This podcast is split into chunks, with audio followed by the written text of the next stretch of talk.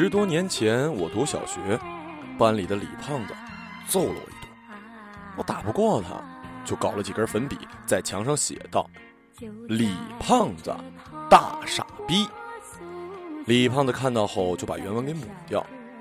他回到教室，愤怒的环视。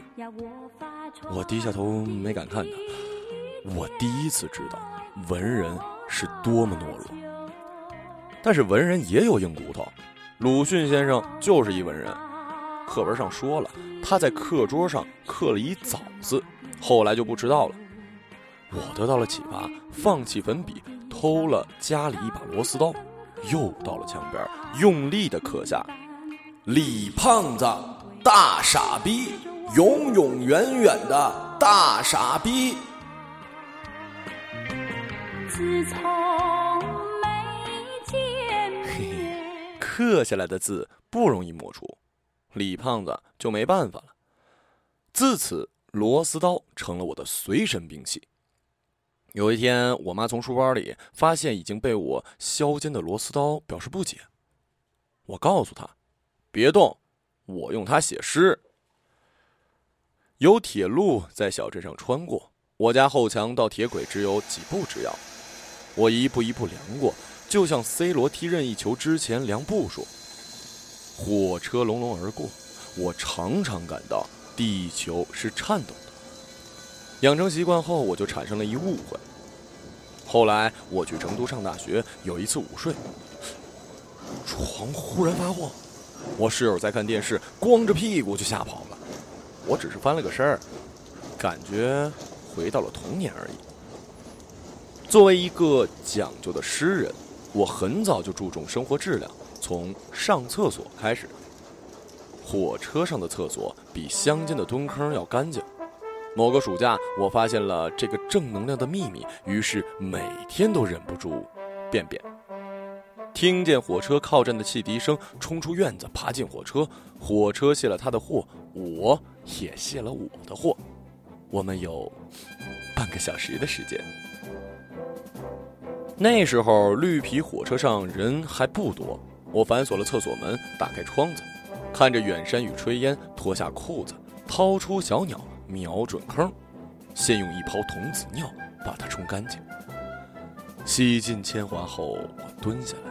蝉鸣和阳光环绕厕所，世界就是几个平方米，像动物园里吃草的骆驼一样安逸。我蹲在这儿，就像坐在了驼峰上。我被自己的话感动了，必须得记录下来啊！我从兜里掏出了螺丝刀，伸出手，把这个比喻刻在了厕所的墙上。火车的墙壁是冰冷冷的铁。那时我读过一本名著，《钢铁是怎样炼成的》。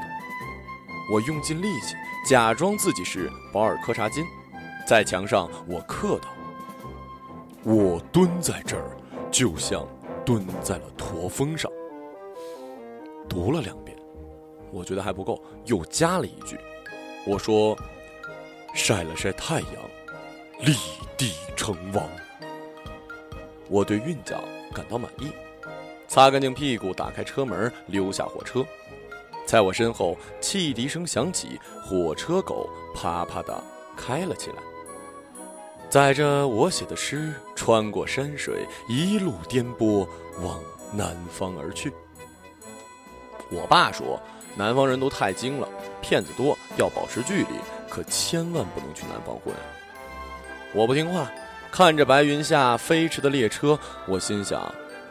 操！那些骗子能看懂我写的诗吗？那个夏天，在电视机上播着酒吧世界杯决赛里，齐达内像锤子一样用头砸进两个球，大罗却一脸惆怅。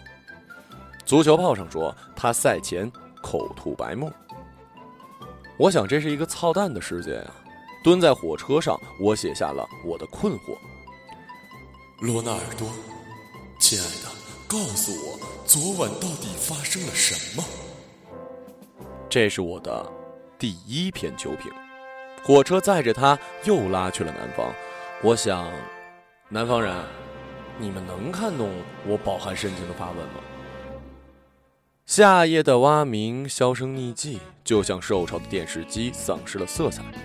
整个夏天，我每天都去火车的厕所里写作，有时候抒发一下不想写暑假作业的苦闷，有时候谈一谈邻居家二大爷为什么突然就瘸了，有时候我也会画一幅抽象派的画。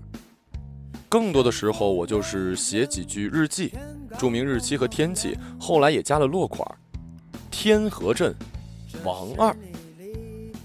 一天又一天，一个厕所又一个厕所。到了九月一号开学前，我再也找不到没被我刻过字的厕所了。开学后，我面临考取中学的压力，每天课业繁忙，周末还要参加辅导班儿，连上火车的时间都没了。寒假终于来了，又一辆列车松弛下来，我早已守候多时啊。头上落满雪花，车一靠站，我揣着螺丝刀一跃而上，躲避了列车员，狗爬爬的钻进厕所。后面就是童话了，你不信就算了。是的，厕所的墙面上涂鸦满壁，照了阳光更加斑驳。在我的日记下面写满了笔记各异、色彩不同的评论。笔记稚嫩的人说我写的真好玩，能认识一下吗？笔记老成的人说我没什么养分，应该继续多读书。有一自称伟哥的装逼犯，还在旁边列了一书目，有历史学的，有哲学的，还有文学。在我的惊讶中，我换了一厕所，也是一样的情况。在关于罗纳尔多的球评下面，有人跟我讲齐达内也是好样的。关于我暗恋班花的日记下面，有人说。先搞好学习，日后再说，来日方长。列车开动了，我也忘了下车，把所有的厕所都浏览了一遍。我感到获益匪浅，果然是高手在民间呀。但是大家三言两语、歪歪扭扭的字体不一，看上去就不美观。为了感谢这些无私的群众，我从第一个厕所开始，小心地用螺丝刀抄下他们的发言，顺带以我五年级的文化程度修改了一些错别字和病句，去掉离题的脏话，还在共排处画了方格，留着后来人补充发言。复刻是一个漫长的工程，但我沉浸其中毫不知疲倦，换了一个厕所又一个厕所，整列车厢的厕所都被我修改了一遍。整洁而美观。这时候，火车已经到了南方，换了一波乘客，列车开回了北方。深夜，我才到了家，告诉爸爸，我只是去火车上上了一厕所。为此，我挨了一顿揍，大便是蹲下去，屁股都疼。时间开始了，整个寒假。我每天守在铁轨边，进入路过的每辆列车的厕所，把墙上的涂鸦编辑一遍，也顺便和各路留言进行互动，还留了几次家里的电话号码。有一个女大学生打电话到我家，说她在北京，能不能见一面？我说：“你帮我买个赛文奥特曼行吗？”她就不理我了。从那以后，我开始常常逃课，我守在铁路旁边，手里拿着螺丝刀。每天定时去厕所里编辑一下。接下来我读了初中，在地理课上，我指着全国的铁路地图，对我一同桌说：“我告诉你一秘密，我是这些火车上的总编。”我同桌一句“呵呵”，就再也没理我。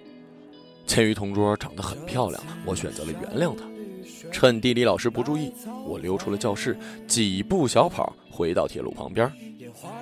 我狗趴趴地蹲在那儿，等着火车从北方、南方四面八方开过来。他们都是我的记者，满载了一车一车一车的故事。他们在铁轨上狗趴趴地等我，只要汽笛声一响，火车在白云下开起来，我就是他们的总编。这座城市。突然出现在我眼前，